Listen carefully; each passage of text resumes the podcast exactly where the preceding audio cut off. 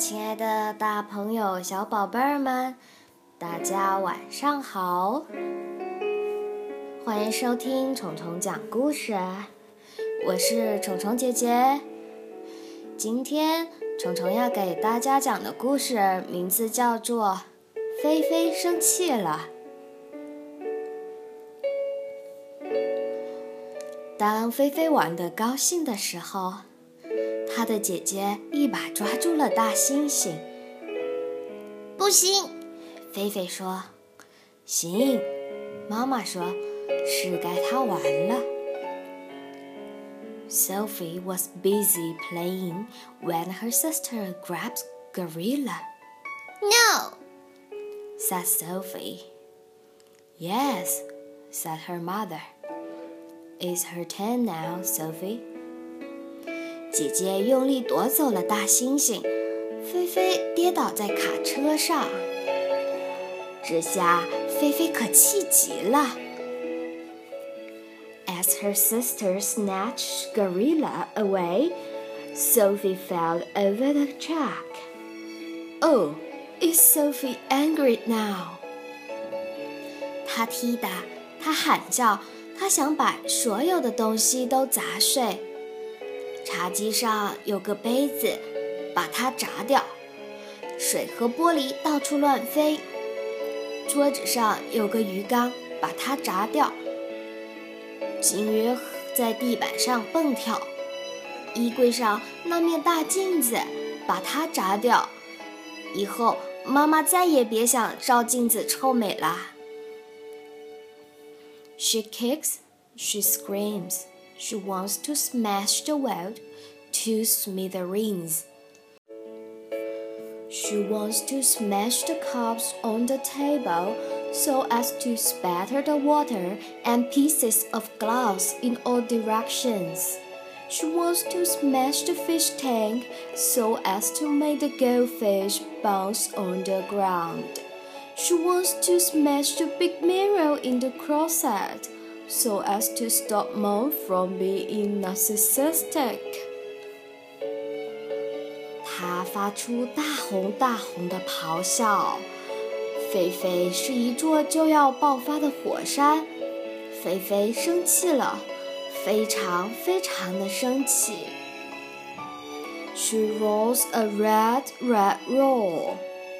Sophie is a volcano ready to explode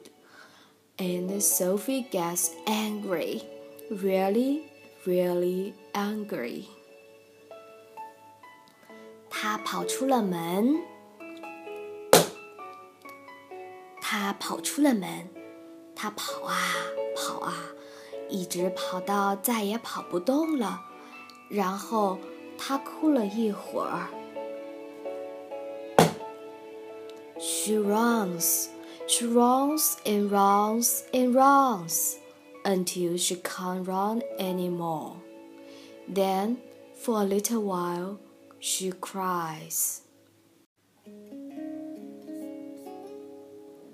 她看看石头，看看大树，又看看小草。她听见了鸟叫。菲菲来到老榉树下。 他爬了上去，他感觉到微风轻吹着头发。他看着流水和浪花，这个广大的世界安慰了他。Now she sees the rocks, the trees and ferns. She hears a bird. She comes to the old beech tree. She climbs. She feels the breeze blow her hair. She watches the water and the waves. The wide world comforts her. 菲菲觉得好多了，她爬下树，往家里走。屋子里暖暖的，香香的。看见菲菲回来。 每个人都很高兴，一家人又在一起了。菲菲也不再生气了。 Sophie feels better now.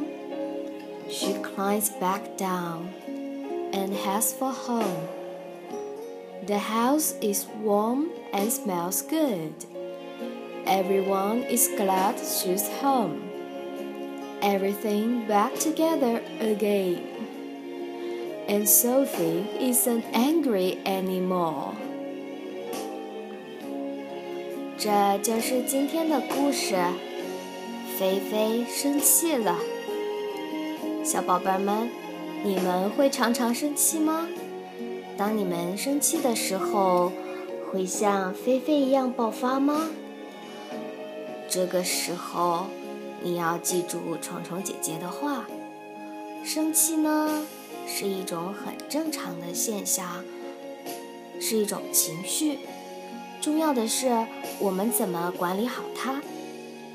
虫虫姐姐建议啊，你要爆发的时候，先深呼吸一口气。找到一个安静的地方，让自己平静下来，然后你再回来看这件让你很生气的事情，也许就没有那么讨厌了哦。好了，亲爱的大朋友、小宝贝儿们，晚安。